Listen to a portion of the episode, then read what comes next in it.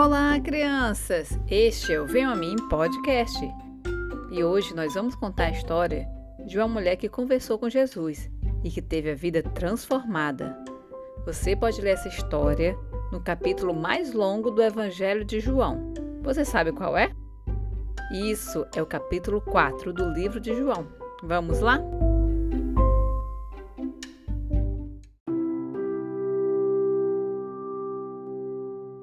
Certa vez, Jesus e seus discípulos estavam saindo da Judéia e foram andando até a cidade de Galiléia. Eles não tinham carro nem bicicleta e também não tinham cavalos para viajar. E era uma viagem muito longa. No caminho, eles tinham de passar pela região de Samaria. Quando ele chegou na cidade de Samaria, ele estava com muita sede. E ali ficava o poço de Jacó. Um poço é um buraco cavado no chão onde a gente pode pegar água. Era mais ou menos meio-dia quando Jesus, cansado da viagem, sentou-se perto do poço. Logo depois, viu uma mulher samaritana tirar água do poço. Jesus falou com ela: Me dê um pouco de água. Jesus estava ali sozinho, pois seus discípulos tinham ido à cidade comprar comida. A mulher estranhou o pedido, porque os judeus não se davam bem com os samaritanos. E pelas roupas ela sabia que Jesus era judeu. Mas não foi só por isso que ela estranhou. Naquela época, homem não falava na rua com uma mulher. A mulher samaritana então perguntou a Jesus: Como o Senhor, sendo judeu, pede a mim, uma samaritana, água para beber? Jesus lhe respondeu: Se você conhecesse o dom de Deus e quem lhe pede água, você teria pedido e eu lhe daria água viva. Novamente a mulher estranhou. Ela disse: O senhor não tem como tirar água e o poço é fundo. Onde pode conseguir essa água viva? Por acaso o senhor é maior que o nosso pai Jacó, que nos deu o poço do qual ele mesmo bebeu, bem como seus filhos e o seu gado? Jesus sabia que a mulher junto ao poço era uma pessoa triste e necessitava mais do que um copo de água para ficar satisfeita. Ela necessitava de uma vida nova. Jesus respondeu: Quem beber da água desse poço terá sede outra vez, mas quem beber da água que eu lhe der nunca mais terá sede. Ao contrário, a água que eu lhe der será fonte de água a jorrar para a vida eterna.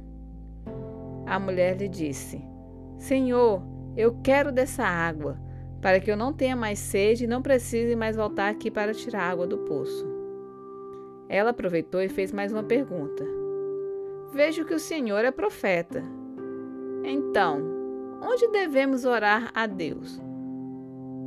Os nossos antepassados oravam neste monte e os judeus adoram em Jerusalém. Jesus disse: Acredita em mim, mulher. Você sabe que a salvação vem dos judeus. Deus é espírito e é necessário que os seus adoradores o adorem em espírito e em verdade. Não importa o lugar. A mulher samaritana então disse: Eu sei que o Messias, chamado Cristo, está para vir ao mundo. Quando ele vier, ele explicará tudo para nós. Então Jesus disse: Eu sou o Messias, eu que estou falando com você. Quando a mulher ouviu isso, ela largou o pote de água e voltou para a cidade e disse ao povo: Venham ver o homem que disse ser o Cristo. Então saíram da cidade e foram para onde Jesus estava. Assim, quando os samaritanos chegaram perto de Jesus, insistiram para que ele ficasse com eles por alguns dias. E Jesus ficou ali em Samaria por dois dias. E por causa do testemunho da mulher e das palavras de Jesus, Muitos outros acreditaram e disseram à mulher: Agora nós acreditamos não somente por causa do que você disse, pois nós mesmos ouvimos e sabemos que este é realmente o Salvador do mundo.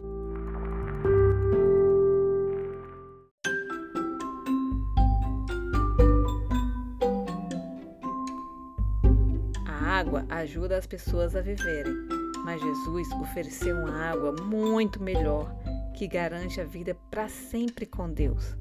A mulher ficou feliz em saber que Jesus traz vida e foi contar isso para o povo da sua cidade. As pessoas quiseram conhecer Jesus também e receberam vida. E você? Quer conhecer Jesus e receber vida eterna? É muito fácil. É só orar assim. Senhor Jesus, eu acredito em você e quero beber da tua água para nunca mais sentir sede. Amém. Que legal, né? Que Deus abençoe cada um de vocês. E quem pediu essa história foi a Isa Saler. Um beijo, Isa, e obrigada por nos seguir no Instagram. E se você também quer ouvir alguma história da Bíblia que a gente ainda não contou por aqui, mande uma mensagem pra gente, ok? Arroba Veio a Mim Podcast. Então é isso, que Deus abençoe a todos e tchau, tchau!